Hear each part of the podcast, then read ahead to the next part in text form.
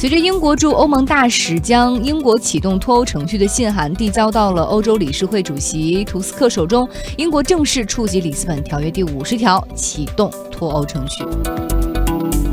What we're both looking for is that comprehensive free trade agreement, which gives that ability to trade freely right. into the European single but market, it can't be the exact and for them, same benefits, and for them to trade with us. It will be a different relationship, but I think 大家现在听到的是 Theresa May 昨天哈，因为英国正式启动启动脱欧程序之后，她也是接受了 BBC 的采访，她一直在说我们会在谈判中争取去这个自由贸易的往来，未来我们会跟欧盟还是保持很好的贸易关系，但这也是他们的想法。今天我在听英国媒体在谈聊这个事儿的时候，包括采访了很多专家，他们就是说，即便其实欧盟也很希望和英国很好的未来以后一起做生意，但是绝不会给英国太好的条件，因为你想啊，如果英国本来他又开了这么个先例，如果他退出欧盟之后还能得到很好的贸易条款的话，那么未来以后大家都退出欧盟了。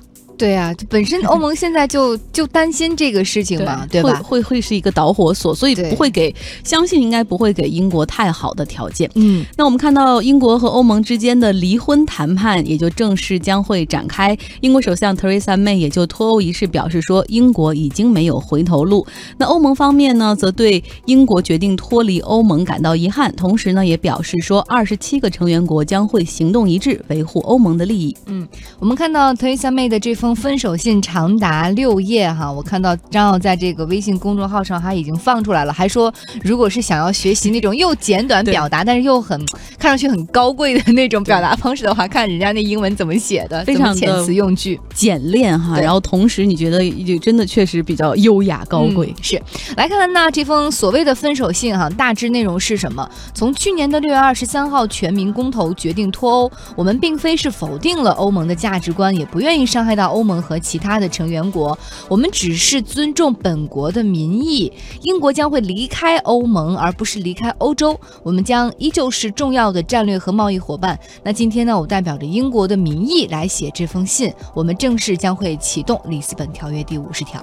那在这封信中，Teresa May 还强调说，英国愿意同欧盟在贸易和安全领域继续展开深度合作，共同发展经济，并且打击恐怖主义和犯罪。他请求欧盟。盟和其他成员国能够理解并且尊重英国人的决定，为欧洲的繁荣与安全，让他们一起付出努力吧。嗯，那么英国在脱欧之后呢？资本和相关的人员恐怕没有办法像之前一样在欧盟和英国呃之间相互的自由流动了。那这无疑将会重创伦敦作为金融中心的地位。像之前我们在节目当中也说到，很多公司都已经准备要走了。嗯，像这个英国最老牌的保险公司伦敦劳埃德也找好了他们的新总。部根据报道，他们会把总部从伦敦搬到比利时的首都布鲁塞尔。